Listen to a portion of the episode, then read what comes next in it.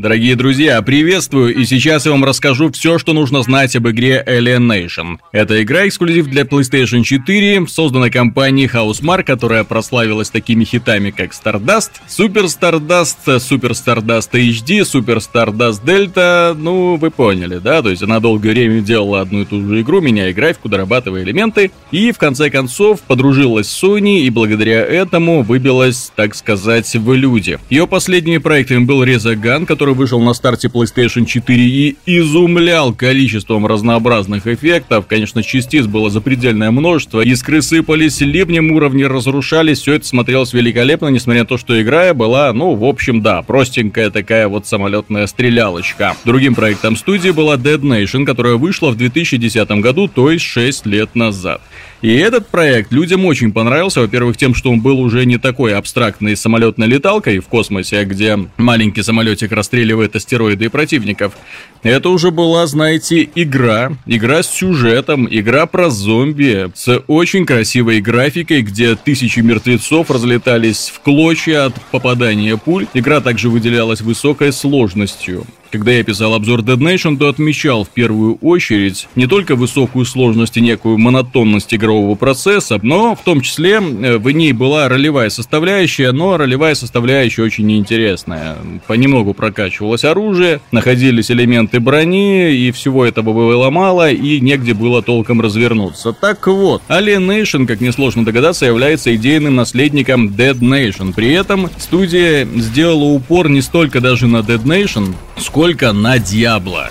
В начале игры мы выбираем один из трех классов. Каждый из них обладает своими способностями, своим, ну, не деревом умений, ну, своими умениями, которые впоследствии можно прокачивать, пассивными и активными. Из врагов выбиваются оружие, причем враги бывают до разного уровня. Чем дальше в лес, тем толще и разнообразнее встречаются противники, и их становится больше. Первые уровни, это да, это расслабление, ты знакомишься с управлением, знакомишься с тем, что главный герой может делать. Потом начинается просто от котором очень и очень сложно выжить. В этой связи, в этой игре есть уровень сложности, который предназначен для абсолютных мазохистов. Э, в случае смерти все, игра заканчивается. Стоит отметить, что игра бесподобно красива. Если вам нужен бенчмарк для PlayStation 4, то вот он, вы его получили в формате шутера с видом сверху. Непомерное количество врагов, огромное количество эффектов, постоянные взрывы, сыплющиеся искры, пыль, разрывающиеся в клочья трупы. Все это смотрится на самом деле великолепно, особенно в движении. В статике, да, игра не производит сильнейшего впечатления, но поскольку здесь э, есть и погодные условия, которые меняются, здесь меняется время суток, меняются очень бодро локации, все, что можно взорвать, взрывается, включая машины, бочки, всякие контейнеры, все, что можно ломать, ломается, опять же, разлетаясь в клочья, вместе с инопланетянами, естественно. Смотрится все это дело очень красочно, очень бодро, очень динамично. От этой лихорадки боя с трудом удается оторваться, несмотря на то, что, ну да, процесс довольно-таки однообразный. Но однообразный он и в Диабло. Здесь же главная охота это поиск сундучков, поиск контейнеров, поиск лучшего оружия, апгрейды этого оружия. Кстати, главный герой может носить с собой аж три вида. Это главное оружие, дополнительное оружие и сверхмощное оружие, плюс разнообразные виды гранат. Причем видов гранат, ну, тут ребята на самом деле подошли с большим воображением. Здесь в качестве гранат могут выступать и бумеранги, бумеранги и мины. И все это, опять же, можно в свою очередь апгрейдить. Э, есть огромный интерес при изучении локации, есть огромный интерес при выполнении дополнительных заданий, не говоря уж о том, что хочется выполнить быстрее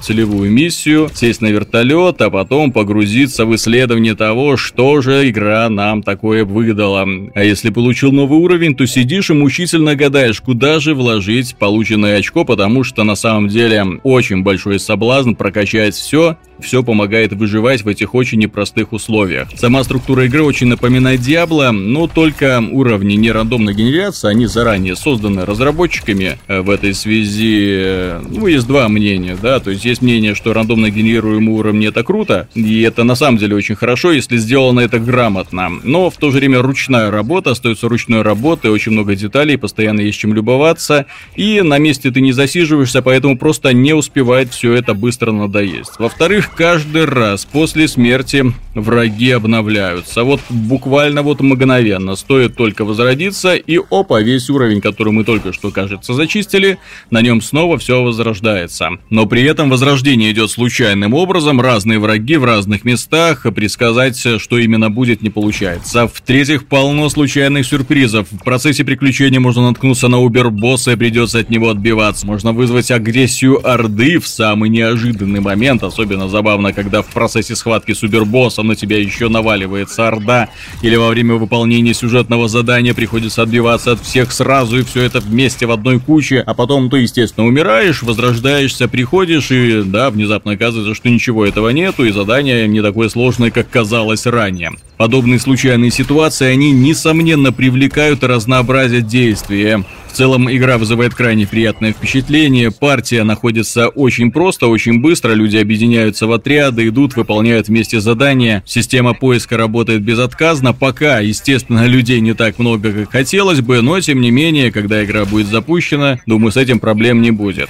Одна только ложка дегтя есть у меня, касается она отсутствия кооперативного прохождения на одном экране. Если у вас есть два геймпада, вы берете друга, садитесь напротив телевизора и решаете, а давай как красиво помочь им пришельцев, то у вас ничего не получится, играть будет только один, второй смотреть на него с влажными глазами и завидовать.